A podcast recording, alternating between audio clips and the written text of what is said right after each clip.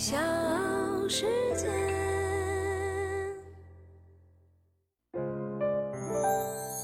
大咖故事，故事舅舅，越说越有。天将降大任于斯人也，必先苦其心志，劳其筋骨，饿其体肤。这句话呢，对于现如今的家具业首富、欧派橱柜的董事长姚良松来说，就是他本人的真实写照。北京航空航天大学毕业的他，却不务正业的玩起了家居，凭着自身的一股韧劲儿，在大家居的领域闯出了一片天地。我是唐莹，欢迎各位收听和订阅《大咖故事》。今天的主咖呢，是家具行业首富。有家有爱有欧派的欧派橱柜创始人姚良松。如果我们想到了，我们就能做到。这是姚良松的座右铭。姚良松出生在广东梅州，是个地道的客家人。客家人保守，但有韧性，讲信用。姚良松就是典型的客家人。客家人身上低调沉稳的特质，让他一步步。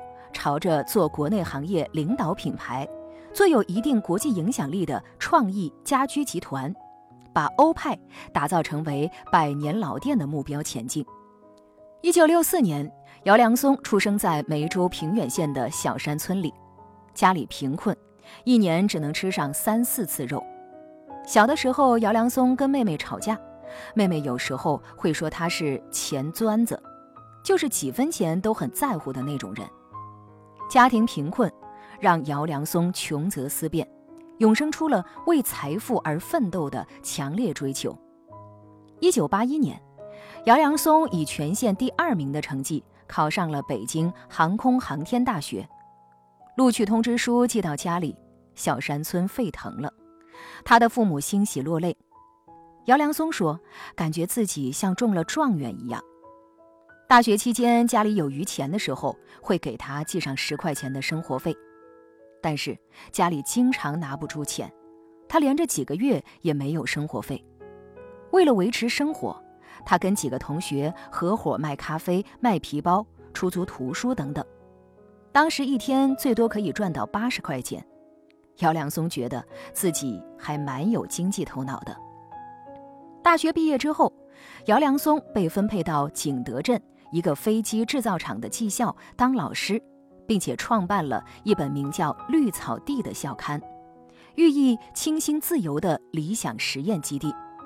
而姚良松创办的第一个企业叫绿海，现在欧派企业的内刊也被命名为绿草，拥有一个属于自己和自己团队的绿草青青的工厂。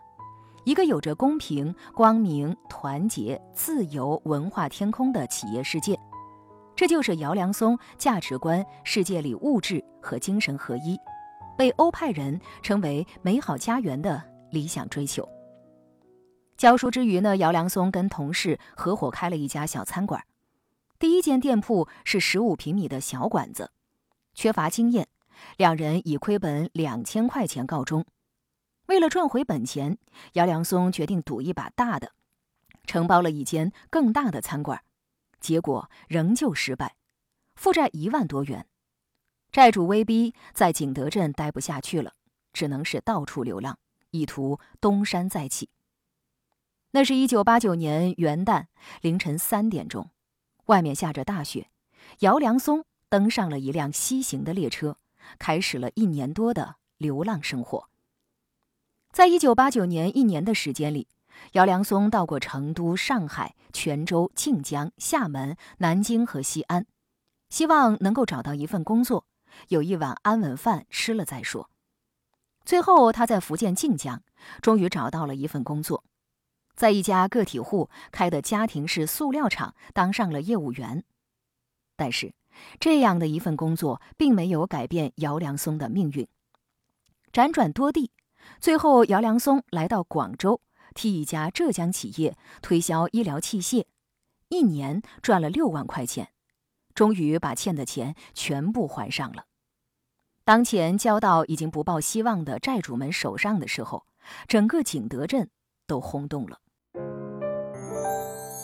大咖故事，故事舅舅，越说越有。早年苦难的日子让姚良松明白了一个道理：创业失败不只是归零，还可能到达负资产。所以后来的企业经营当中，姚良松一直采取保守的姿态，基本不借钱。如果有十块钱的利润，六七块钱用来发展，三四块钱要存下来，挤出五毛钱改善生活。债务还清之后，姚良松成立了自己的第一家公司。一九九二年五月。广州科信新技术发展公司成立，产品绿海风湿关节炎治疗仪上市了。很快，在上海、北京等十几个中心城市设立了办事处。一年下来，公司创收将近千万元。二十九岁的姚良松个人积蓄达到了两百多万。但是，眼光锐利的他很快发现，这个行业太小，想要做大很难。于是他开始谋划转型。一九九四年初夏的一天，姚良松陪着家人去看楼盘，样板房里成套的橱柜吸引了他的目光。姚良松的妹妹赞不绝口，说：“这橱柜真漂亮，要是我们家里能有一套就好了。”这句话在姚良松的大脑里灵光一现。这里的橱柜是香港装修公司带来的，大陆还比较少。这是一个有前景的行业。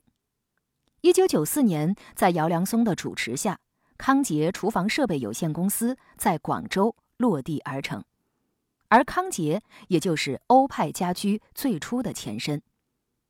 九四年八月，姚良松在广州康乐大厦五十平米的写字楼里，用首届广州现代橱柜展的名义鸣锣开鼓。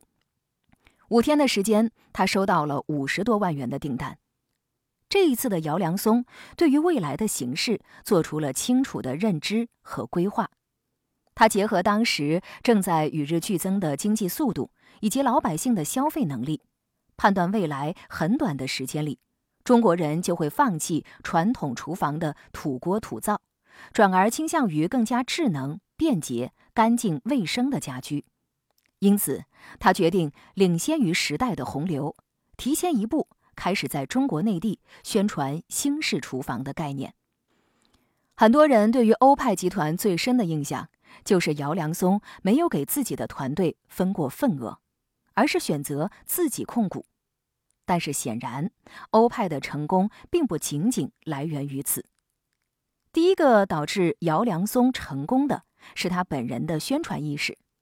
有家有爱有欧派，这是一句深入人心的宣传词。由于当时的经济情况，大部分的中国人都是使用传统的农村烧灶台的方式，很多人呢甚至还不知道抽油烟机是个什么东西。最开始，姚良松的家居生意并不是太好，可以说十分的惨淡。但是姚良松认为这只是一时的，并且很快着手自己的宣传计划。宣传对于企业磨合产品的重要性，姚良松在自己最初销售医疗器械的时候就已经充分了解，因此他拿出了很大一部分精力放在公司和产品的宣传上。当时的互联网还不算普及，姚良松就把自己的宣传重心放在报纸上，靠着自己文化内涵写出了很多的广告语，完成了初步的市场占有率。当然。真正让欧派家居做大做强的，要数姚良松对公司制定的一个策略，也就是不给团队份额，整个公司坚持自己百分之百控股。原因很简单，姚良松的忧虑意识也是非常重要的，因为在创业初期，姚良松邀请过合作伙伴入股，但是在最后的发展中，股份制度导致了很多问题，严重阻碍了公司的发展。因此，在后来的欧派家居中，他即使已经赚到了不低于两百九十五亿元的利润，拥有六千多家分店，但是依然选择不给团队份额，以完成自己对欧派的百分之百掌控。也正是这种生于忧患的意识，帮助他规避了很多风险，让欧派有了今天的发展。完整的解决方案才是消费者所真正需要的。随着越来越多人开始恐惧装修，大家居时代必然到来。而这个新时代的核心就是完整的装修解决方案与资源的优化整合。抓住这个机遇，姚良松开始了他的家居业二次革命，通过信息化让大家居变为可能。信息化是一座金矿，而目前家居企业只挖到了冰山一角。在他的大家居规划当中，信息化并不仅仅是电商，还包括三座大楼、数据库、设计系统以及管理系统。从橱柜到定制衣柜，再到卫浴、木门，欧派在大家居路上的步子越来越大，而步调也越来越快。姚良松说。在其创业的上半场，物质财富是主要动力。欧派上市之后，进入创业的下半场，他们要为荣誉而战。